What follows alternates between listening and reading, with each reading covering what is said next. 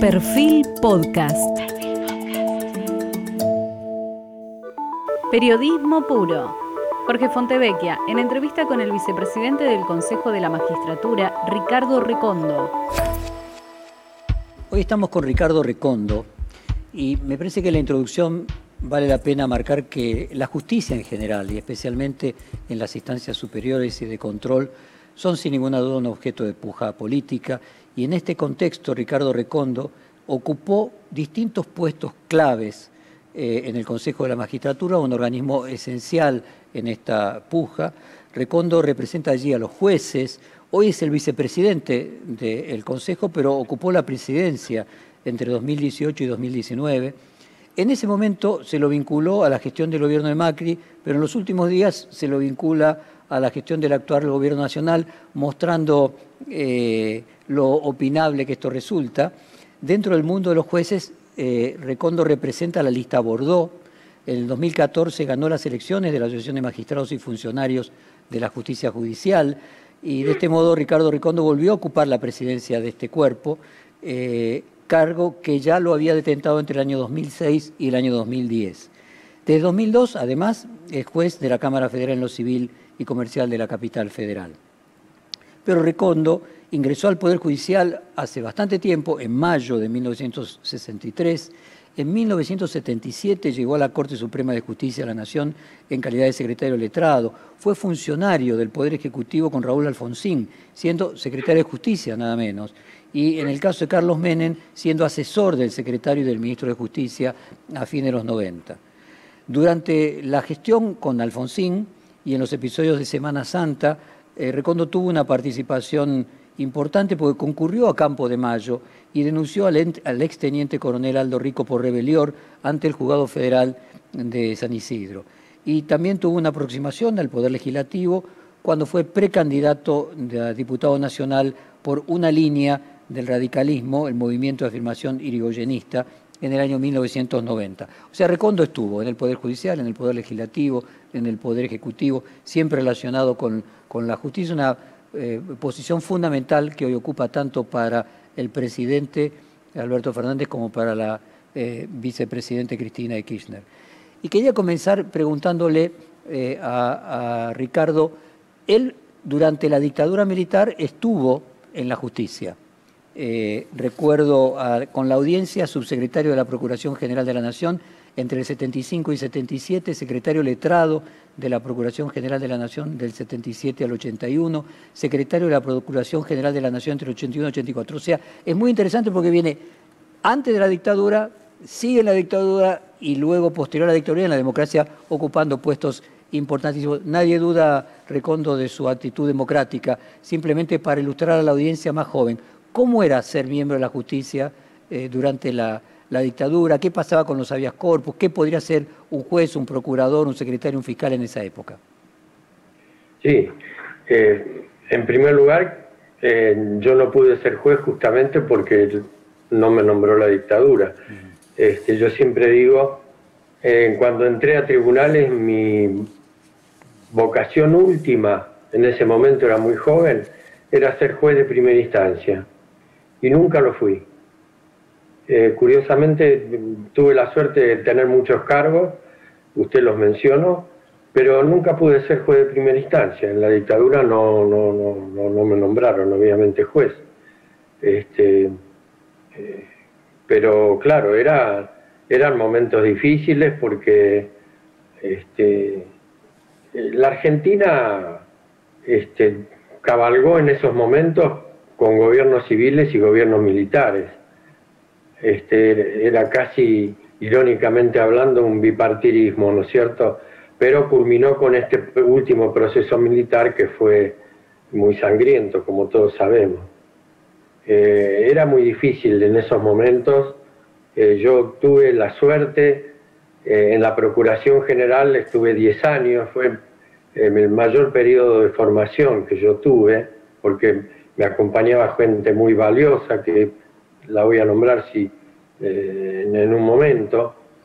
a mí me nombra, era procurador general en ese momento, era el gobierno de Isabel Martínez, el doctor Enrique Petraki padre.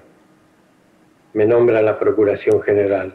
Y luego, bueno, él, obviamente viene la revolución y este, yo quedo ahí este, con eh, sucesivos procuradores. Primero vino el doctor Elías Guastavino, luego el doctor Mario Justo López y finalmente el doctor Gauna ya cuando este, llega la democracia. Ah, perdone que lo interrumpa, pero fíjese, lo mismo cuentan los funcionarios del área económica, Alfonsín.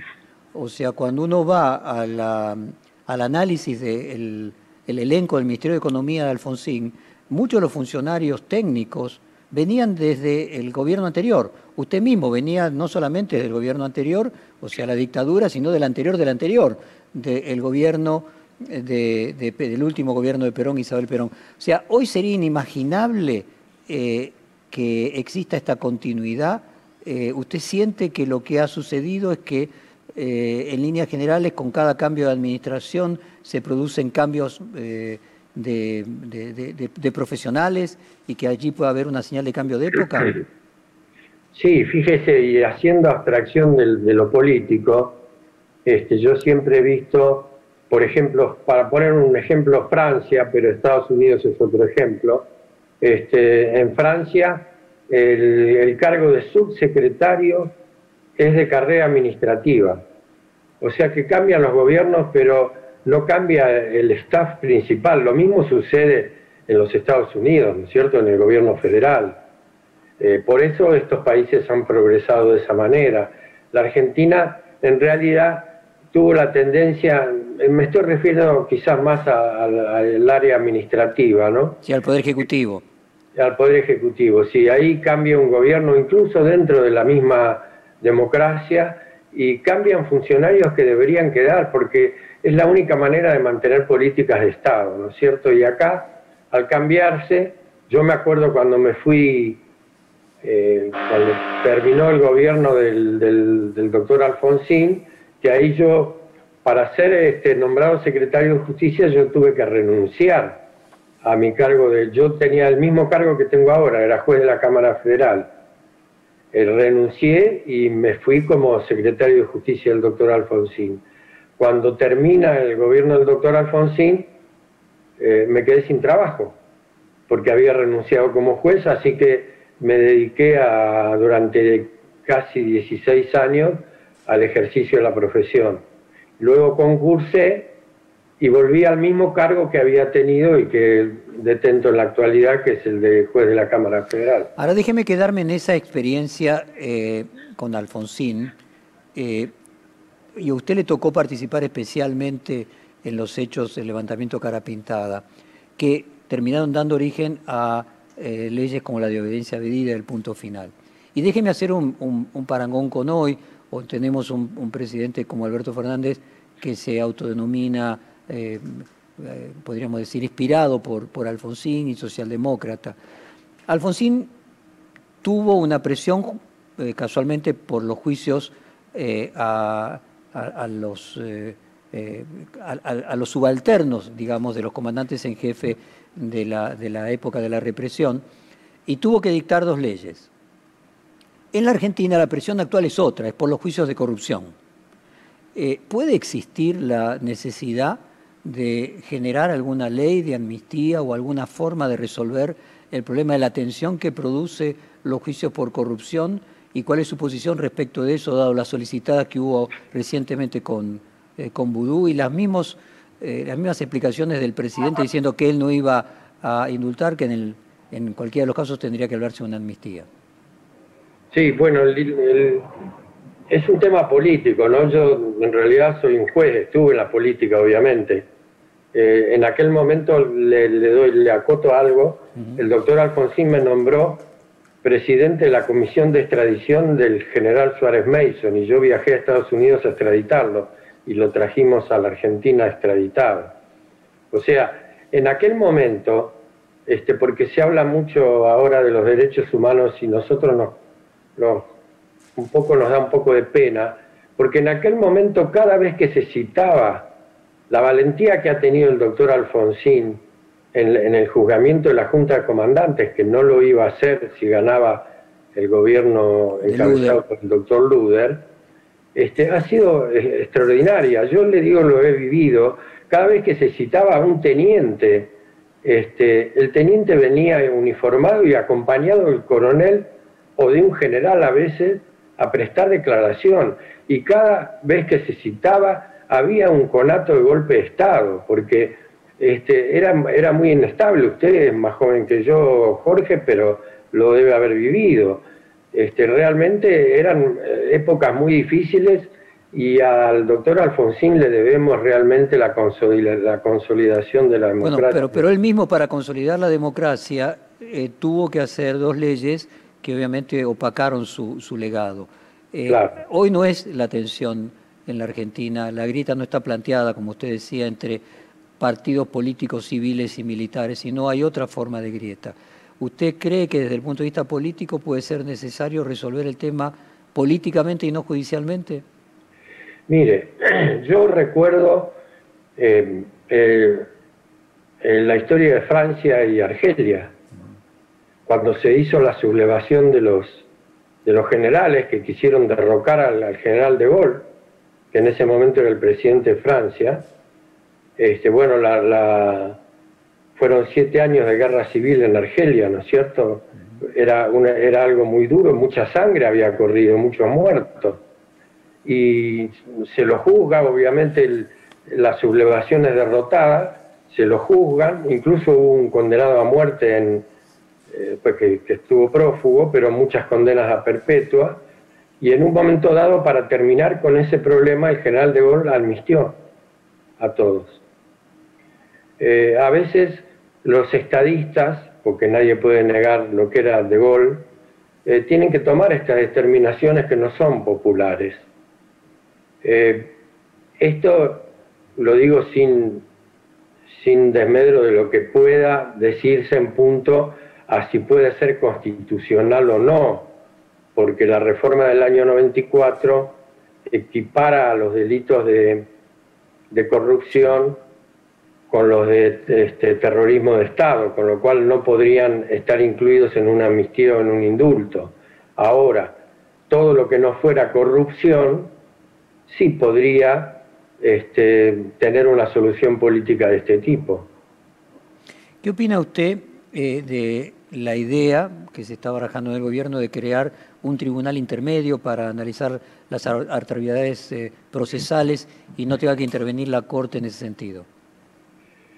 Yo creo que todas las grandes reformas, yo soy partidario de que el Poder Judicial tiene que tener este, una mejora en su funcionamiento, obviamente, ¿no? Como, como todas las instituciones, nosotros somos un país muy, muy golpeado. Pero las grandes reformas tienen que hacerse por consenso, no se pueden sacar incluso bajo la sospecha de que puede haber algún oportunismo. En punto a eso, y viéndolo desde el punto de vista mm, quizás constitucional, eh, un tribunal, eh, no se olvide, por ejemplo, la casación federal que, la crea este, el gobierno del doctor Menem, este, se creó porque em, los tratados internacionales en materia penal exigían la doble instancia. Y como se habían creado los tribunales orales en lo penal de instancia única, hubo que recurrir a este tribunal intermedio, esta fue la razón internacional, para que no fuera impugnado por los tratados internacionales. Por eso existe hoy la Casación Federal Penal como tribunal intermedio entre este, las cámaras federales del interior penales y los tribunales orales de la capital y la Corte Suprema.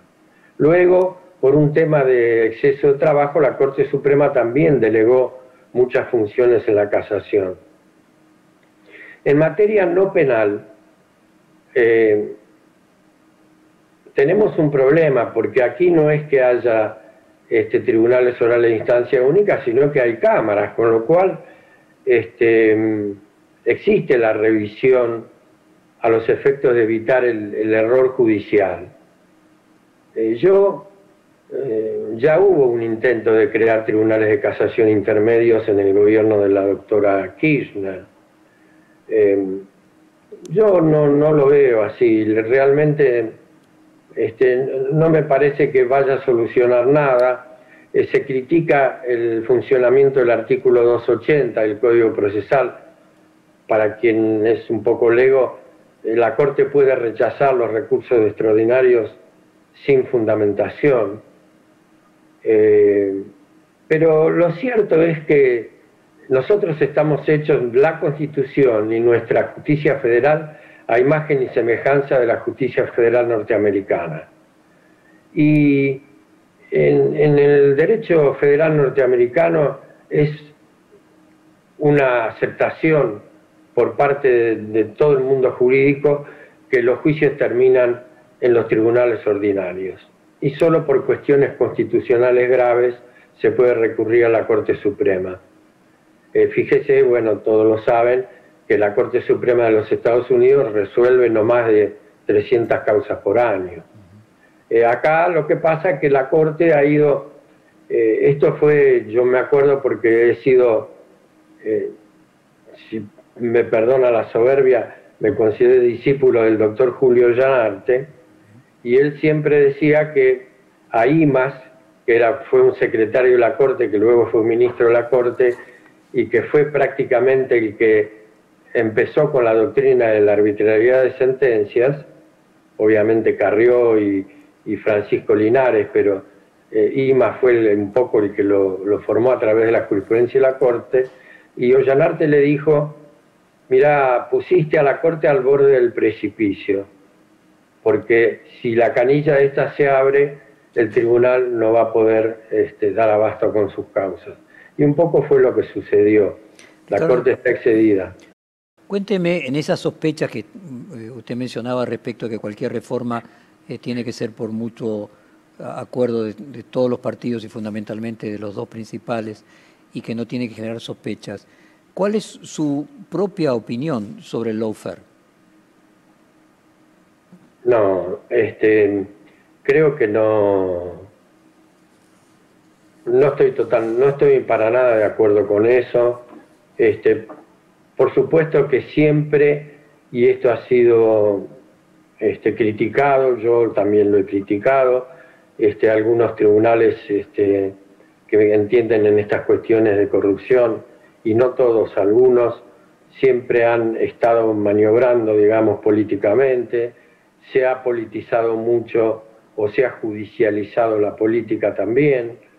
Eh, recordemos que este, durante muchísimos años, hasta diría yo hace 10 años, este, estaba lo que se llamaba las cuestiones no, no justiciables, o sea, que había decisiones este, del Poder Ejecutivo y o Legislativo que no podían ser llevadas ante, el, ante los tribunales. Esto se ha ido Por ejemplo, en el caso del dólar futuro. Eh, claro, por ejemplo, una decisión económica o cuestiones internacionales, en fin. Este, el tratado con Irán, por ejemplo. El tratado con Irán, por ejemplo. Este, esto se ha ido perdiendo, em, no sé si para bien o para mal, eh, pero lo cierto es que incluso con las acciones de clase este, se ha entrado en un problema porque justamente la garantía que daba el Poder Judicial siempre, y lo decían todos los tratadistas obviamente, este, era que el gran poder que tenemos los jueces se circunscribía a una causa específica. Entonces esto hacía que el poder fuera más restringido. Pero ahora con el tema de, las, acciones de clase, en donde prácticamente las sentencias judiciales tienen un efecto erga omnes, el poder de los jueces ha aumentado de una manera considerable. Y aquí viene lo que decía este, un, famoso presidente de la Corte de Estados Unidos, eh, Frankfurter, que eh, lo más importante en este caso era lo que se llama inglés el self-restraint, o sea, que los jueces deben autolimitarse para evitar invadir a los otros poderes del Estado, porque nosotros reclamamos con firmeza, y, soy convencido de eso, acerca de la independencia que debe tener el Poder Judicial, y más que Poder Judicial, los jueces, porque los jueces somos el Poder Judicial. pero al mismo tiempo tenemos que respetar la independencia de los otros dos poderes del Estado. Y cuénteme, ¿cuál es su impresión sobre la causa de los cuadernos y a qué atribuye la diferente evolución que ha tenido en Brasil y Argentina las causas, como por ejemplo la Vallato allí, cuadernos aquí? Mire, yo no soy penalista, usted lo sabe, no he seguido puntualmente, no conozco el expediente de una manera, pero este, por lo que yo me he podido enterar, este, leyendo, escuchando, bueno, uno sigue siempre todas las, evoluciones de esto. Este, bueno, no, no, no ha sido solo la declaración o las anotaciones de este hombre, sino que aparentemente está corroborada por una abundante prueba. Yo creo que acá hay que dejar funcionar a la justicia, eh, la justicia tiene que independizarse de los vaivenes políticos, para eso los jueces tenemos que tener la protección que nos brindan no solo las normas internacionales, mucha sangre ha corrido para conseguir la independencia de los jueces. No es una pavada esto. Y, y también hay que tener en cuenta que el Poder Judicial no es solo otro poder más del Estado, uno de los tres, es también un poder distinto, porque funcionamos de una manera absolutamente distinta como funcionan el Poder Ejecutivo y el Legislativo. Y por eso quizás a la gente le resulta muy dificultoso entender la manera de pensar de un juez. Usted eh, lo dijo, efectivamente así sucedió. En algún momento me dijeron que yo era partidario del gobierno de Macri, ahora me dicen que soy partidario del otro gobierno. Bueno, este, realmente cuando dicen esto el juez se tiene que quedar tranquilo, porque si de los dos lados protestan es porque uno está en la senda correcta. Y dígame, el, hecho de que en su momento el, Consejo recomendó el traslado de los jueces que luego finalmente eh, no eh, se hizo una interpretación distinta del reglamento y se volvió para atrás por lo menos parcialmente. Eh, ¿No le parece que generan sospecha en la sociedad respecto de esto que usted mencionaba antes, de lo que podríamos llamar, no sé, una genuflexión política por parte de los distintos organismos judiciales e incluso el Consejo? Em, sí, es muy, mire, es muy difícil ser juez. Eh, incluso em, yo no estoy de acuerdo con el sistema de selección de los jueces. En primer lugar, no sé si usted eso me lo quiere preguntar después. No, no, avance, avance, avance con los temas que le vayan surgiendo. Bueno, en primer lugar porque eh, el Consejo de la Magistratura no está equilibrado, está muy politizado, no funciona como si funciona de manera más correcta en otros países, como puede ser Italia, Francia o, España. En Estados Unidos no existe el Consejo de la Magistratura este, no tiene por qué tener intervención política, tiene que ser un organismo absolutamente profesional. Pero aparte, eh, la gente, eh, en general, incluso le digo la, gente vinculada con, con el derecho, este, pretende que el juez sea un erudito del, del derecho. Y esto, este, yo siempre recuerdo la frase del canciller de la reina Victoria, que la parafraseo porque él, él dijo, bueno, un juez, estamos hablando del siglo XVIII, ¿no? Fines del siglo XVIII, un juez tiene que ser un, un caballero, si sabe derecho mejor. Y sí, eh, yo creo que no, no es un caballero. para ser un buen juez hay que tener coraje, hay que tener eh, honestidad, obviamente, hay que tener independencia y si uno sabe algo de derecho, esto le va a ayudar. Pero eh, nombrar académicos en, la justicia o que el, juez necesite ser un académico, creo que es mezclar las cosas. El, el carácter es muy importante, la actitud es eh, eh, determinante a su juicio. Sí, señor, estoy absolutamente convencido de eso. Y aparte, el paso por la vida, eh, por ejemplo, en Inglaterra este, se llega a juez luego de una carrera eh, en la abogacía, o sea, el que llega tiene prestigio, no se hace el prestigio con, la función del juez, prestigia la función el que llega. Este, ¿Por qué? porque eh, la, sentencia aparte es una operación lógica, en donde el juez relaciona los hechos con el derecho y aplica la norma. Y para eso el juez tiene que saber mucho de las cuestiones de la vida, porque si no, bastaría con poner un robot, un autómata que aplicara la ley y con esto este, se evitaría tener jueces como pasa, por ejemplo, ahora, eh, le hago una, una comparación este, en el deporte con el tenis. Fíjese ahora con las normas estas nuevas provocadas por la pandemia, casi se han eliminado los jueces de línea, porque hay un, un aparato tecnológico que suplanta esta función. La, la función del juez no es suplantable porque el juez tiene que valorar muchas cosas y a veces con los mismos hechos de acuerdo a la personalidad de, las, de los intereses o de la personalidad de quienes están litigando, el juez va a tener que actuar incluso con, con este, argumentos de tipo psicológico, sociológico, económico. Este, yo me acuerdo una vez cuando era presidente de la Asociación de Magistrados, invitábamos a todos los políticos a, a, este, a tener reuniones. Eh, me acuerdo que una vez vino el, doctor Labaña, estoy ya hablando de los, del año 2010 creo que era, y me preguntó si no había un procurador general económico en la Corte.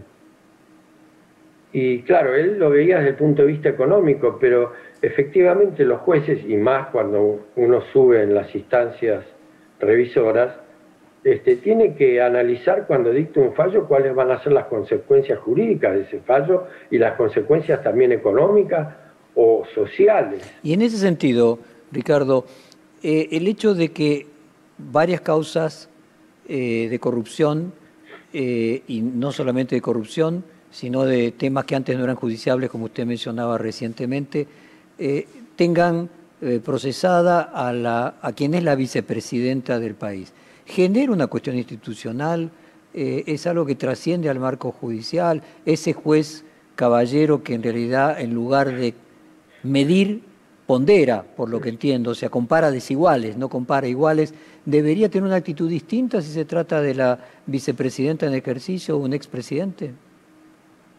Em,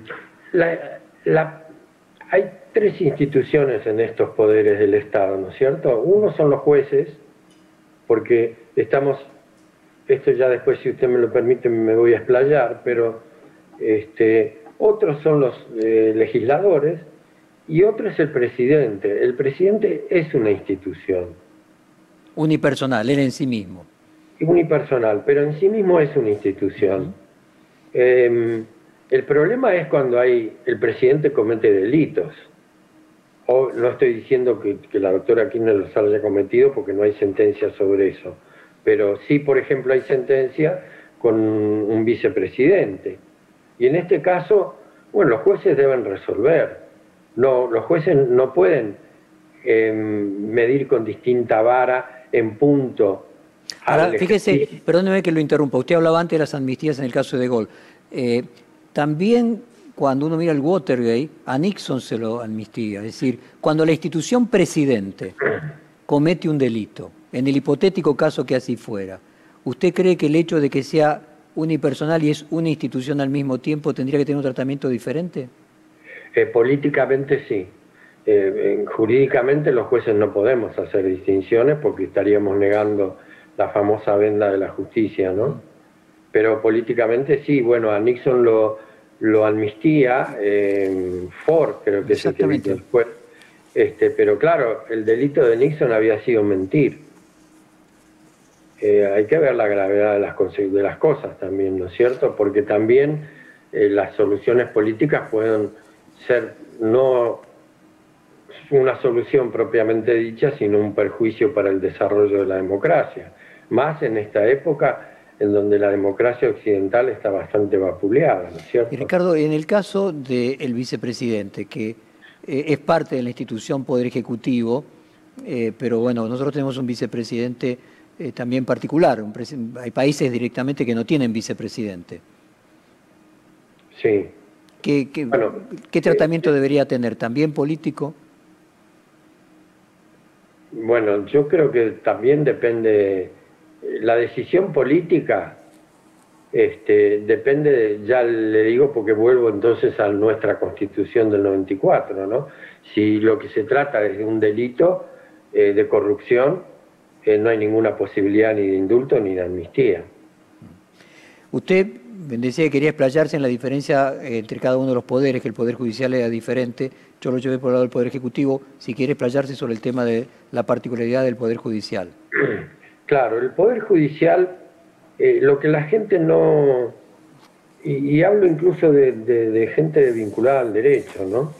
Lo que, lo que no le dan suficiente importancia y que es lo primordial en el funcionamiento, ya Hamilton decía, ¿no? que este, el Ejecutivo tiene la espada, el Legislativo tiene la bolsa y el Judicial solo tiene el poder de su razonamiento. Este, y por eso era el más débil de los poderes. Eh, pero lo fundamental acá es la independencia. Cuando se habla de la justicia, los políticos, seguro y sin, sin hacer este, referencia a ningún bloque en especial, en general todos, este, hablan de, sí, la independencia del Poder Judicial. ¿Qué es la independencia de los jueces? Porque el Poder Judicial como órgano no es presionado por nadie, es un órgano este, abstracto. Los que son presionados somos los jueces.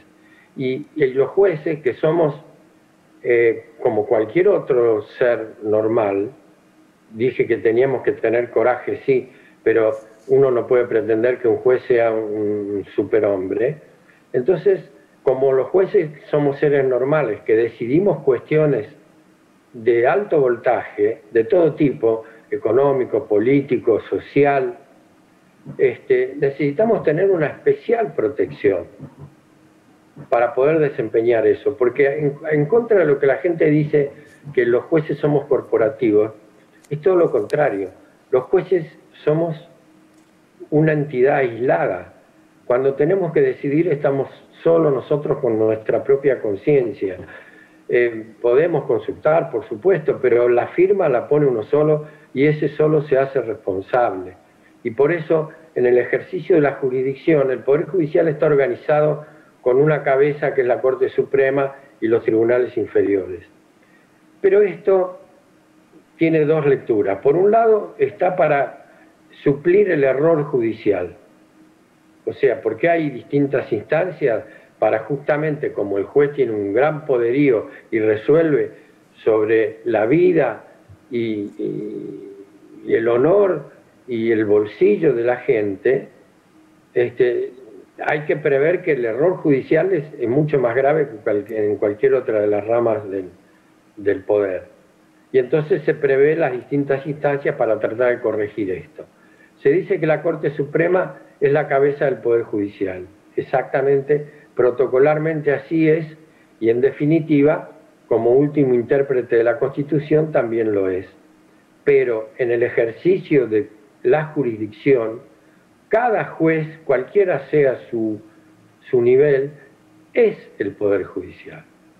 Y por eso tenemos lo que se llama la revisión este, judicial en cualquiera de los jueces, que es lo que por suerte, este, se mantiene en, nuestra, esto es una opinión personal obviamente, se mantiene en nuestra patria y no este, se ha tratado de crear, como algunos han querido por ahí, a un tribunal constitucional.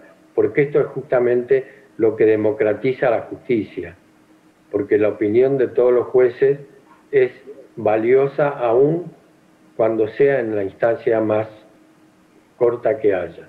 Por eso, si bien hay un tema por economía procesal que hace que si la Corte tiene una jurisprudencia, los jueces después tenemos que eh, adaptarnos a ella para evitar el, gas, la economía procesal, se dice, para que la gente no tenga que seguir litigando. Como por ejemplo pasa con los juicios previsionales, fíjese, este, ya hay una jurisprudencia de la Corte, caso Badaro, etcétera, y sin embargo este, el Poder Ejecutivo sigue apelando las sentencias y los pobres jubilados se van muriendo sin conseguir este, que les reconozcan su derecho por lo largo que son los trámites judiciales. Déjeme hacerle dos preguntas puntuales sobre este tema. ¿Hay presos políticos en Argentina? No. ¿Qué opina de la evolución de la causa de Nisman? Se cumplieron seis años. Eh, usted ha hecho ya expresiones en distintos momentos. Me gustaría que las actualizara. Bien, este es otro tema que yo ignoro en el estado de la causa ni por... Según tengo entendido, se está demorando por unos peritajes que es la defensa del técnico eh, Lago Marcino. Eh, el problema de las causas, fíjese, acá el problema básico de la justicia es la demora, sin perjuicio que haya jueces, como usted bien dijo, que se adaptan a la política de turno y esto debería ser este, desechado y erradicado del funcionamiento. Pero el grave problema de la justicia es la demora. No se, se ha corregido mucho la demora en materia penal ordinaria con los tribunales orales. De hecho, se están juzgando hechos eh, de una antigüedad de 6, 7 meses, o sea, son sentencias rápidas. ¿Qué sucede después? Vienen todas las apelaciones. Entonces, yo digo lo siguiente, ¿no es cierto? Y lo dije antes que ahora, mucho antes que ahora se, pueda, se haya puesto de moda este tema de las prisiones preventivas. Eh, se ha exagerado con las prisiones preventivas, es cierto. Eh, pero al mismo tiempo, las prisiones preventivas se han exagerado no solo con cuestiones políticas, se ha exagerado con todo el mundo.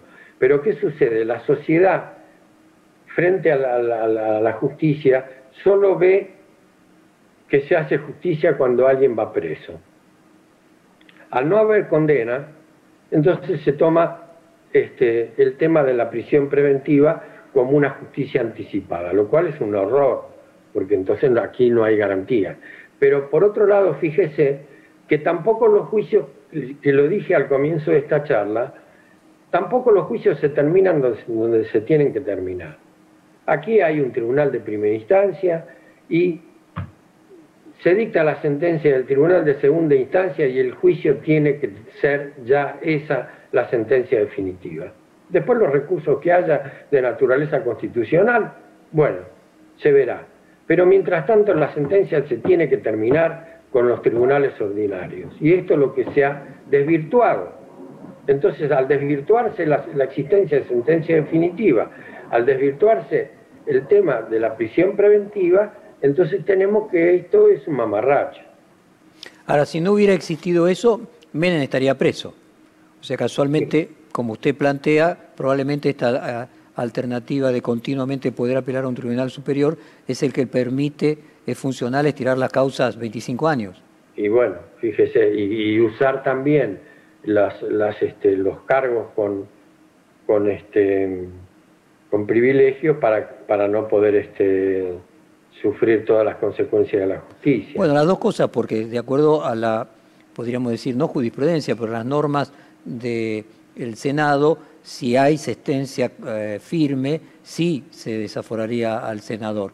Eh, el argumento, se acuerda de Pichetto, es que todavía no estaba la sentencia firme porque faltaba el fallo de la Corte. En el caso de Menem me refiero.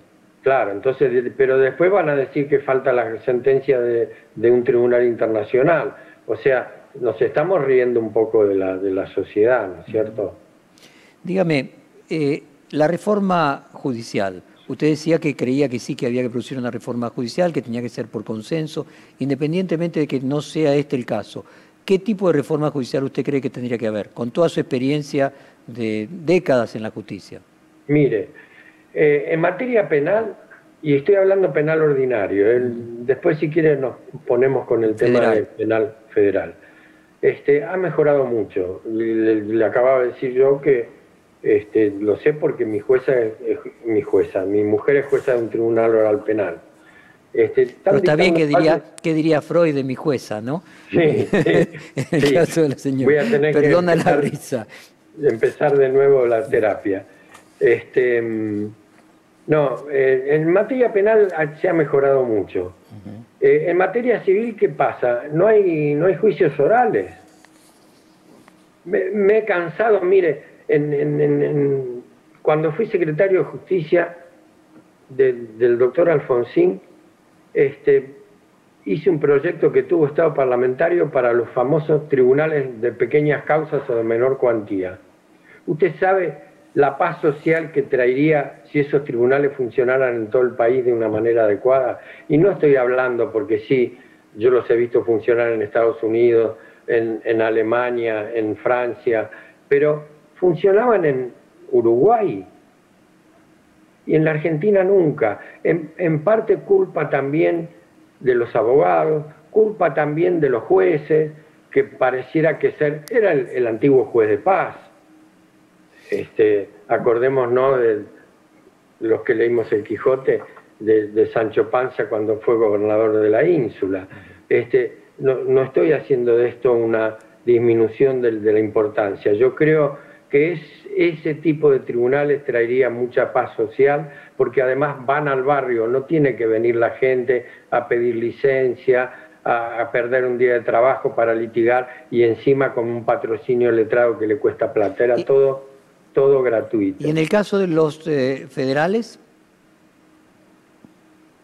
Bueno, los tribunales federales. Sí, ¿qué, reforma, ¿qué reforma? ¿Qué sí, penal tribunal, eh, eh ah, penal federal. federales. Bueno, yo fui partidario y, este, y, sigo siéndolo. Quizás ahora ya está más desprestigiado por tanto se ha politizado todo. Pero a mí me gustó aquella reforma que había hecho el, el doctor Vélez cuando fue este, ministro de Justicia, que era la, mm, la unificación de la justicia federal y hacerla toda federal penal. O sea, en vez de haber, este, en ese momento eran ocho, ahora son doce, creo. Este, seis, y doce. Que hubiera cien. Pero no solo eh, los jueces se sienten agraviados por esto, no, al contrario, es para la protección de esos jueces. Porque, fíjese, son doce jueces este, que tienen juicios de un altísima eh, voltaje político, económico, social, internacional, y, nadie los defiende. Es decir, no tienen una defensa, porque no está consolidado acá el, Poder Judicial de esa manera. Por eso yo insisto tanto en la independencia. Y si hubieran más jueces, se diluiría la presión, lo que usted y Claro, ¿cómo va a ser lobby? Es más fácil hacer lobby en, en 12 jueces que en 100. Déjeme, usted mencionó el tema de, su jueza, déjeme tocar eh, el tema de la endogamia judicial. El mes pasado la oposición habló de un pacto suyo con el gobierno para el nombramiento casualmente de su esposa el senador de Cambiemos, Ernesto Martínez, del Frente Cívico Cordobés de Luis Juez, dijo que existió textualmente una motivación espura y sospechosa en la propuesta de Silvia Mora como candidata a jueza de la Cámara en el Tribunal Oral número 10 de Comodoro Pi. Eh, eh, ¿Podría hacer su, su, descargo sobre este tema, sobre esta acusación? Bueno, no, no necesito hacer ningún descargo porque lo que hizo este hombre fue una vergüenza, porque no le hizo una sola pregunta este, relacionada con su función. Por otra parte, aclaro que no es el nombramiento de mi cónyuge, ella es jueza, solo pide este, la prolongación por cinco años más por haber llegado a los 75 años de edad. Y quien me conoce, y creo que tengo 50 años ya de ejercicio de la magistratura, no puede pensar que yo este, voy a cambiar eso por este, por... Mire, le voy a explicar claramente. Eh, esta es otra cosa que los políticos no llegan a entender. Nosotros estamos en el, en el Consejo de la Magistratura en representación de los jueces. Somos tres consejeros jueces. Y yo, como consejero juez, respondo a lo que necesitan y por lo que me han votado mis, mis colegas jueces. Y mis colegas jueces lo que quieren es que se hagan los concursos y se, y se generen, eh, se cubran las vacantes y se generen las, las este, digamos, las, ¿cómo se llama? Las, los ascensos que se producen por este, por este tipo de cuestiones. Fíjese, y acá yo acoto un poco y ayúdeme a regresar al, al anterior. Al central y es que una de las cosas que, por ejemplo, tiene la justicia inglesa y que, y que yo siempre he propiciado que así fuera, es que no existen jerarquías, sino funciones en el Poder Judicial. Entonces, quien es juez de primera instancia está cumpliendo una función. Quien es juez de segunda instancia cumple la función revisora para evitar los errores, como yo dije, pero tienen todos la misma jerarquía. Por lo tanto, una vez que a uno lo nombran juez, termina de juez. No necesita ir a concursar, porque yo ahora le pongo, y no le voy a dar nombres, pero podría dárselos, pero no lo quiero hacer por respeto a mis colegas, de jueces de primera instancia que están queriendo ascender a camaristas y se ven presionados por ese tema. Entonces, también facilitaría la independencia judicial que una vez que a uno lo nombran juez a través de una carrera, este, eso ya también se, puede hablar, este, ya se olvidó de todo, no depende de nadie más. Se decía en, la, en la jurisprudencia norteamericana que el juez va adquiriendo más independencia a medida que se aleja del político que lo nombró. Y dígame, Ricardo, para concluir en el tema de la endogamia, en Twitter hay legisladores eh, de la actual oposición que lo acusaron de ser parte textualmente, le voy a leer, de la endogamia judicial, porque su hija y sus nietos trabajan en la Dirección de Administración Financiera de la Justicia. Y se discute de que el Poder Judicial es un, digamos, una, hay una relación de familiaridad donde normalmente hijos, nietos continúan en distintos cargos de la función judicial. ¿Es bueno? ¿Es malo? ¿Hay nepotismo? ¿Hay simplemente vocación que se hereda como en otras profesiones el hijo puede tener, eh, eh, ser, eh, sentirse inspirado en el padre? mire, yo sí, yo tuve seis hijos. dos son abogadas. las otras son un varón y, cuatro mujeres, un, hijo mío falleció. Este, no tiene nada que ver con la justicia. Y a mí me hubiera gustado, en realidad, que no fueran abogadas, pero bueno, obviamente estoy orgulloso de eso. Pero es difícil ser este, el hijo del, de quien tiene alguna trascendencia, digamos, en el mismo lugar en que uno se quiere desempeñar, porque le quita, le quita autonomía, ¿no es cierto? Este, pero bueno, eh, usted dice, no tengo ningún nieto en la justicia. ¿eh?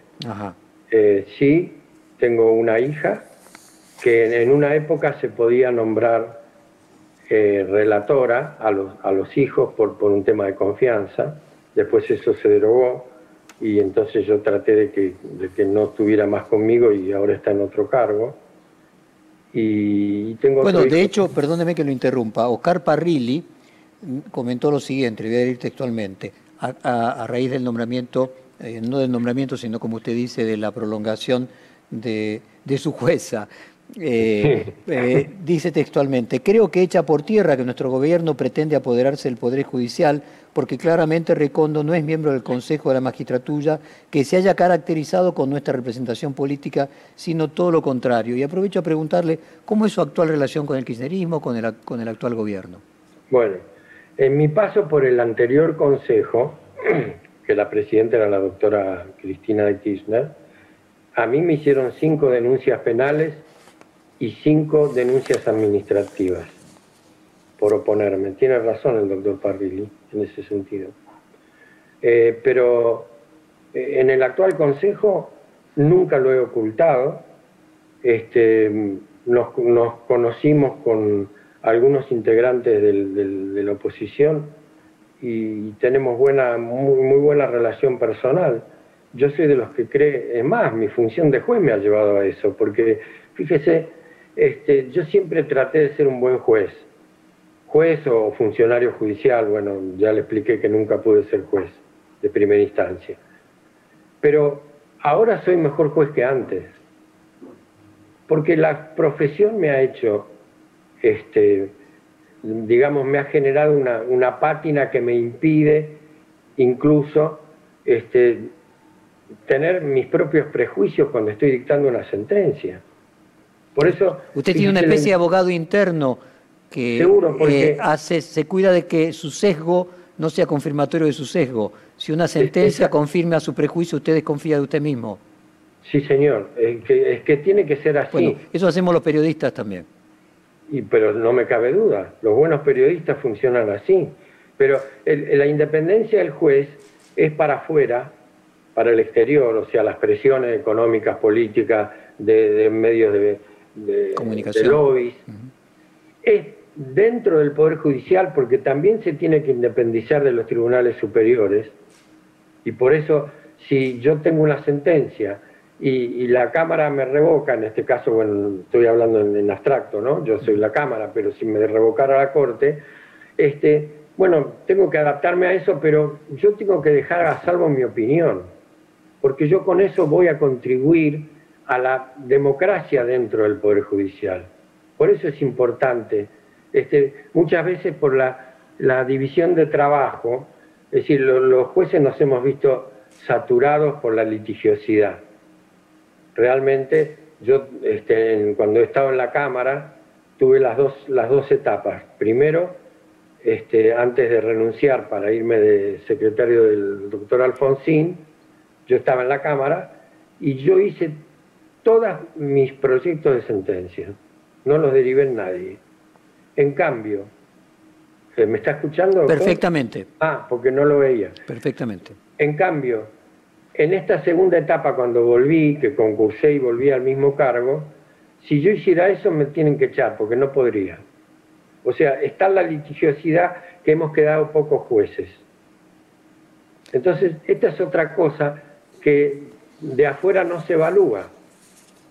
De reforma, sí, ¿sabe qué? Hay que nombrar cientos de jueces, pero entonces la gente ahí empieza, la gente en general, digo la opinión pública, Así, ah, que van tanta plata que gastan. Bueno, acá viene el tema de la, de la desconfianza cuando uno cuando se dice, bueno, pero nombran jueces para nombrar jueces amigos. Entonces acá la reforma tiene que ser tan consensuada que nadie pueda pensar mal que se está nombrando un juez en cualquier lugar en que sea que vaya a ser un amigo para que le dicte sentencia a favor. Aparte yo siempre tengo un dicho que es los jueces amigos que el político cree que nombra, son, amigos del poder, no del político. Así que en cuanto cambia la, la orientación política, ese juego va a cambiar. Bueno, estamos continuando con, con, Ricardo Recondo y le pido si le parece desdoblar la pregunta en primero específicamente, ¿qué rol tiene en la negociación judicial eh, Jerónimo eh, Ustarroz, el hermano del ministro Interior Guado de Pedro, y si usted habla con él? Sí. Eh, en general, yo tengo una, muy buena relación con el doctor eh, Jerónimo Tarros, pero todos los que nos llaman de la oposición, o sea, los seis consejeros que no pertenecemos al oficialismo, este, tenemos una excelente relación con el doctor Ustarros, porque es una persona de diálogo, abierto, este, que negocia.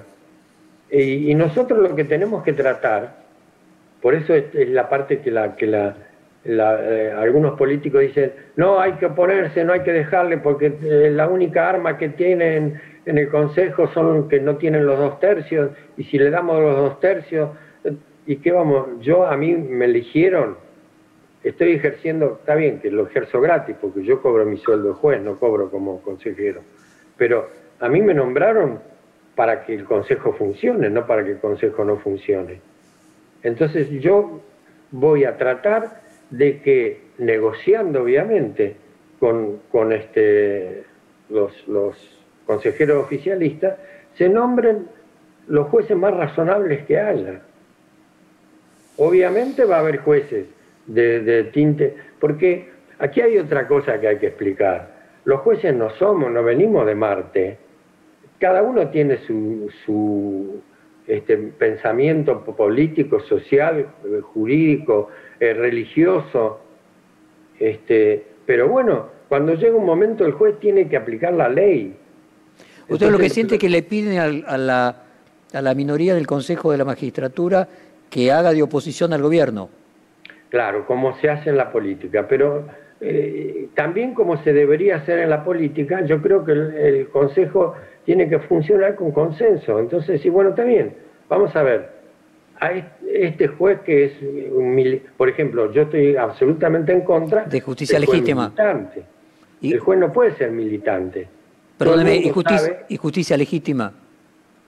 Bueno, tampoco quiero encasillar a todos, porque no los conozco a todos en, su función, pero ellos tienen derecho a hacer su propia asociación, este, creo que la justicia es legítima cuando es imparcial, o sea, me parece un poco soberbio el, título que se han autoimpuesto, pero bueno, habrá muy buenos jueces ahí, yo no voy a hacer una este, calificación previa. Lo que sí sé, eh, bueno, todo el mundo sabe por mi pertenencia al radicalismo, al, radicalismo que es, este, tengo esa tendencia. Fui afiliado radical, cuando fui juez me desafilié.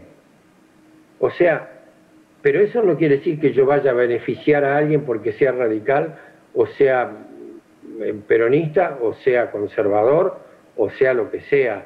Este, y yo he tenido eh, pruebas de, grandes jueces que compartieron conmigo la magistratura que tenían una orientación mucho más a la derecha que la mía y sin embargo votaban conmigo cosas porque era lo correcto que había que hacer. Y respecto de los medios, cuando usted mencionaba reciente que se le pide a la minoría en el Consejo de la Magistratura que tiene un poder distinto que en otras áreas porque se exige los dos tercios, eh, que actúe como oposición al gobierno, ¿usted siente que hay una presión por parte de los medios? De, ¿Quién es que le pide, además de la oposición, eh, que actúen como una oposición al gobierno? No, a mí no me pide nadie, sinceramente. Este, es más, todas las decisiones que yo que yo tomé, que por eso me acusan de, de todas estas cosas, la tomamos los seis, ¿eh? Nunca se tomó una sola decisión en este Consejo de la Magistratura que ahora integro, este, que no sea de acuerdo con los seis este, que integramos lo que se llama la oposición.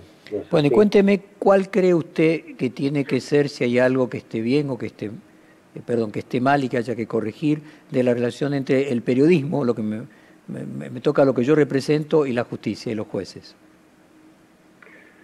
Yo tengo muy buena relación con el periodismo, en lo personal. Eh, ah, perdón que me auto, haga una autorreferencia, pero por los cargos que yo tuve siempre, en general, el problema que hay aquí también es que el juez, eh, que es una persona, el buen juez, ¿no? Que es un profesional que está centrado en, su trabajo, este, ojo, en, su familia, en, su bienestar económico, porque también cuando al juez se le toca el bolsillo se le está coartando su independencia. Em, en ese sentido... No se puede ser independiente políticamente sin serlo financieramente. Desde ya, y eso, eso se ha dicho en todas partes del mundo, y por eso se los protege, porque fíjese, eh, acá hay un tema que es muy sutil, ¿no?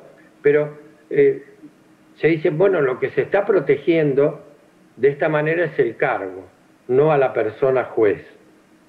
Pero bueno, el cargo lo ejerce, lo ejerce una persona. Entonces es muy difícil escindir. Sí, señor, mire, yo quiero que los jueces ganen bien. Ahora, eh, pero usted gana bien y encima no paga impuesto a la ganancia. Este, esto es otra cosa que se usa de mala fe. ¿Quién va a decir que no, por supuesto que tiene que haber igualdad en el pago de impuestos, pero acá no se, no se habla del, del impuesto, lo que se habla es de la remuneración de los jueces. ¿Cómo tiene que ser la remuneración de los jueces? Y entonces Usted le dice, bueno, sí, señor, ¿usted quiere pagar impuestos? Sí, ah, yo quiero pagar impuestos. Pero, perdón que me interrumpa, fíjese que lo mismo se dice de los, de los medios de comunicación y los periodistas, es decir, no hay independencia política si no hay independencia financiera, y lo mismo ha sucedido en medios de todo el mundo de tratar de minar su independencia eh, política a través de debilitar su independencia financiera. Entonces vuelvo a preguntarle, cuando usted mencionaba antes de que a veces se nos pide en el Consejo de la Magistratura de que nosotros somos el último bastión porque no tiene el gobierno los dos tercios, eh, ¿usted siente esa presión en algún sentido relacionada con los medios de comunicación y se ve que hay algo que estemos haciendo mal los medios de comunicación? No, no la siento. Eh, sí siento en algunos periodistas, pero no, no en los periodistas más encumbrados, digamos, ¿no? Este, una suerte de envidia. ¿Cómo es eso? Y algún periodista no poco conocido me ha llegado a decir, bueno, pero este, vos ganás lo mismo que yo y no pagás impuestos. Digo, pero escúchame, eh, también se dice, por, a lo mejor me meto en un tema medio espinoso, pero no me importa a mí, eh, en realidad. Este, bueno, pero también un cirujano que salva vidas, o, este, o el maestro que forma a los chicos. Claro, pero ¿sabe qué? Ni al cirujano ni al maestro le interesa presionarlo al gobierno. Ellos van a hacer su trabajo sin que nadie los perturbe. En cambio, a los jueces, que aparte por algo estamos en la Constitución y por algo el artículo de la Constitución argentina es más estricto incluso que el de la Constitución norteamericana, porque dice el salario no podrá ser reducido de manera alguna. ¿No es cierto? Entonces, bueno, pareciera que acá hay un tema que hace a la independencia del funcionamiento del juez. Yo no he sentido, salvo estas pequeñas cosas. Y hay una envidia, y hay una envidia de los políticos del juez, o sea, cuando Cristina Kirchner decía que si en otra vida quería ser jueza de primera instancia por el poder que tenían. Sí, envidia y algún famoso legislador me llegó a decir y miedo. Porque también acá hay una diferencia también. El, legislador o el, miembro del Ejecutivo, y a mí me, sucedió, está de paso por la función que ejerce, con lo cual puede tener algunas este, brechas o algunos ataques o alguna merma en su, en su posición, porque va a estar poco tiempo, salvo los políticos argentinos suelen hacer toda su carrera este, en la política, pero si no, en general la política es de paso. En cambio, el juez no. Yo tengo 50 años, bueno, estuve 15 años en la profesión, pero si no tengo 50 años en la, en la judicatura, vivo de eso, no puedo hacer otra cosa, salvo la docencia universitaria, que, no es redituable, obviamente. ¿y será por eso que se asocia entonces eh, a la justicia junto con los medios y junto con eh, las asociaciones empresarias como los poderes fácticos porque comparten el hecho de ser permanentes a pesar de que la justicia es un poder institucional de la Constitución, mientras que eh, las cámaras empresarias y los medios no? Bueno, yo tengo una gran amistad con un periodista muy famoso, que lo voy a dejar en el anonimato, que me dijo, mira, ¿sabes cuántos presidentes vi pasar yo y sigo siendo periodista? Es decir, hay una suerte de de, aparte porque no nos olvidemos, y esto no es para halagarlo a usted, mi querido Jorge, pero es que la garantía de la existencia de la democracia pasa por el periodismo independiente y por la justicia independiente, no, le quepa duda. Se nos acabó el tiempo. Eh, un gran placer, Ricardo, esta conversación. Eh, le mando muchos saludos eh, y los mejores deseos para este año. Gracias, Jorge. Perfil Podcast.